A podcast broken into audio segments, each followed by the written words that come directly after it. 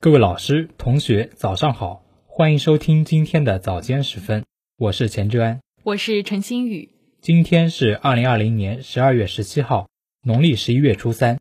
今天最高气温九摄氏度，最低气温四摄氏度。今天节目的主要内容有：经济合作与发展组织公约签署六十周年纪念活动开展；王毅同土耳其外长通电话；求是杂志发表习近平总书记重要文章。第十一届新华网教育论坛二零二零教育创新大会举行。中共宁波市委十三届九次全体会议举行。宁波大规模开展打击生态环境违法犯罪行动。下面请听国际新闻。近日，经济合作与发展组织公约签署六十周年纪念活动开展。国务院总理李克强在活动上发表视频致辞。李克强表示。经合组织长期致力于国际发展政策研究与协调，在国际经济合作中发挥了重要作用。今年适逢中国同经合组织建立政策对话合作关系二十五周年。二十五年来，伴随着中国的发展，双方开展了形式多样、双向互利的交流合作。李克强指出，当前应对新冠肺炎疫情和推动世界经济复苏都处在关键节点。全球治理体系加速变革，经济全球化面临新的机遇和挑战。我们要支持各国根据自身国情采取必要的公共卫生和经济措施，深化国际合作，共同抗疫情、稳经济、保民生，加强宏观经济政策协调，维护全球产业链供应链稳定，缓解发展中国家面临的困难，使世界经济早日走上稳定复苏轨道。李克强强调，面对疫情的严重冲击，中国统筹疫情防控和经济社会发展，采取一系列应对举措，疫情得到有效控制，稳住了就业和经济基本盘。中国经济全年有把握实现正增长。我们将尊重经济规律，通过宏观调节与市场共同努力，保持宏观政策的连续性、有效性和可持续性。努力保持中国经济运行在合理区间，行稳致远，给市场稳定的预期。近日，国务委员兼外长王毅应约土耳其外长恰武什奥卢通电话。恰武什奥卢祝贺中国成功控制疫情，高度赞赏中方在疫苗研发方面取得的成就。他表示，土方认为中方的疫苗安全有效，已宣布将从中国紧急采购。土方希望明年以土中建交五十周年为契机，进一步与中方深化合作，提高双边关系水平。王毅表示，今年以来，中土携手抗击疫情，在医疗物资提供、抗疫经验分享、新冠疫苗三期临床试验等方面开展了富有成效的合作。目前，第二波疫情正在全球蔓延，中方愿坚定地同土耳其人民站在一起，直到土方最终战胜疫情。土方决定采购中国疫苗，体现了对中方的信任。中方愿依法依规向土方提供必要协助。双方要隆重纪念两国建交五十周年，深化政治互信和各领域合作，推动中土关系迈上新台阶。两国元首多次就此交换意见，强调在涉及核心利益和重大关切问题上相互理解、相互支持。中土在打击恐怖主义、维护国家安全稳定方面有共同关切。双方要反对将反恐问题政治化、工具化和在反恐问题上搞双重标准。东伊运是联合国安理会认定的国际恐怖组织，打击东伊运是各国的国际义务。中方愿与土方更深入开展反恐合作。下面请听国内新闻。十二月十六号，第二十四期《求是》杂志出版。杂志发表中共中央总书记、国家主席、中央军委主席习近平的重要文章，共担时代责任，共促全球发展。文章强调，经济全球化是社会生产力发展的客观要求和科技进步的必然结果，为世界经济增长提供了强劲动力，促进了商品和资本流动、科技和文明进步、各国人民交往。当前最迫切的任务是引领世界经济走出困境。世界经济长期低迷，贫富差距、南北差距问题更加突出。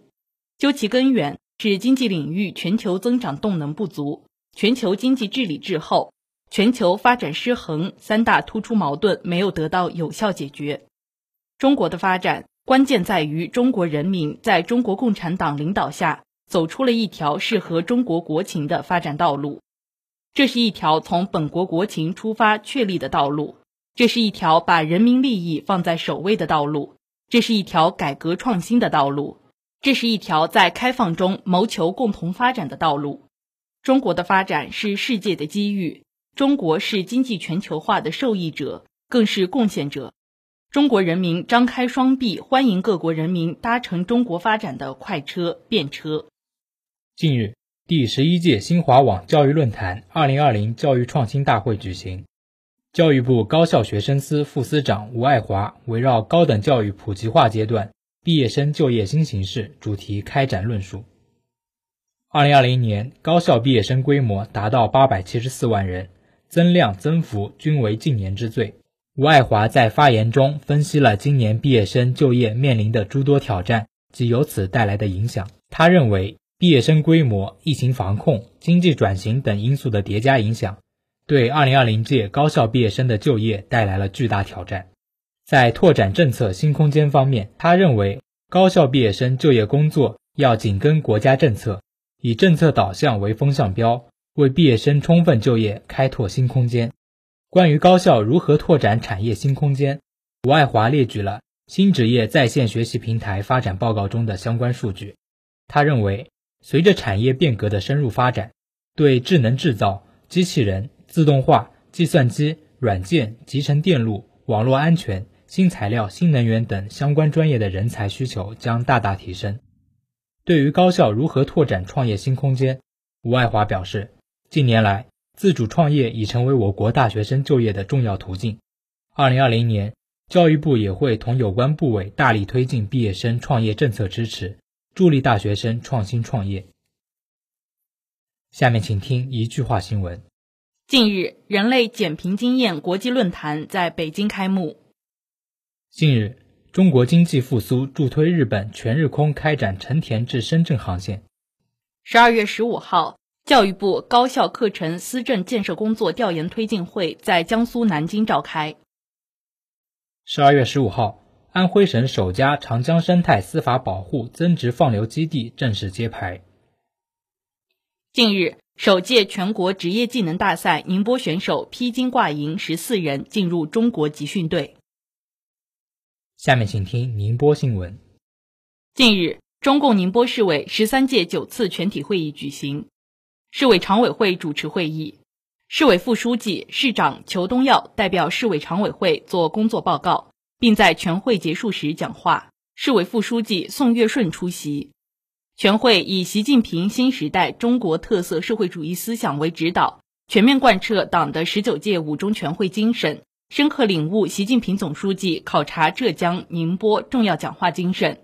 按照省委十四届八次全会的部署，听取市委常委会工作报告。审议通过中共宁波市委关于制定宁波市国民经济和社会发展第十四个五年规划和二零三五年远景目标的建议，动员全市上下忠实践行“八八”战略，坚决扛起重要窗口模范生的使命担当，干在实处，走在前列，勇立潮头，奋力开启高水平全面建设社会主义现代化新征程。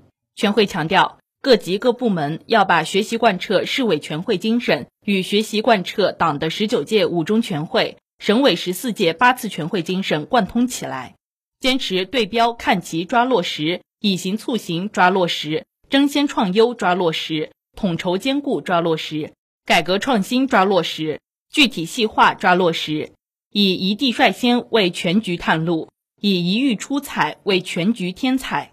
要扎实做好岁末年初工作，科学编制“十四五”规划纲要和各类专项规划，认真谋划明年工作思路，实现经济发展四季盛、全年赢、开门红，打赢冬春季疫情防控硬仗，保持社会大局平安稳定和谐，办好各方面民生实事，完成村社组织换届任务，确保“十三五”圆满收官，“十四五”顺利开局。近日。我市将首次大规模开展打击生态环境违法犯罪行动，时间跨度贯穿整个2021年。市生态环境保护综合行政执法队队长费良汉表示，当前涉及暂未满足公安立案条件的涉刑案件，如果仅仅依靠生态环境部门单打独斗取证，后续案件办理难度将会很大。市生态环境局党组成员、二级巡视员曲尔平表示，在实践过程中，我市将继续出台切实可行的司法保障措施。积极塑造生态环境执法司法协作宁波模式。利剑二零二一专项行动主要针对酸洗、电镀、不锈钢、石化、冶炼、造纸、化工、危险废物及固体废物处置、垃圾处理等九大重点行业，特别是国家明确淘汰类污染项目。行动期间，各地各相关部门将采取交叉执法、巡回执法、机动式执法、点穴式执法。夜查夜访等多种方式，集中发起打击整治攻势，集中查办一批违法犯罪案件，并严格按照犯罪现场必勘查、污染物性质和数量必清、涉案责任人必清的要求，严厉打击环境污染直接责任人。具体实施者，有力震慑生态环境违法犯罪行为，切实增强生态环境执法刚性和权威。这里是 FM 幺零零点五宁波大学广播台。以上是今天早间时分的全部内容。本次节目是由林萌萌为您编辑，钱正安、陈新宇为您播报的。感谢收听，欢迎您继续收听本台其他时段的节目。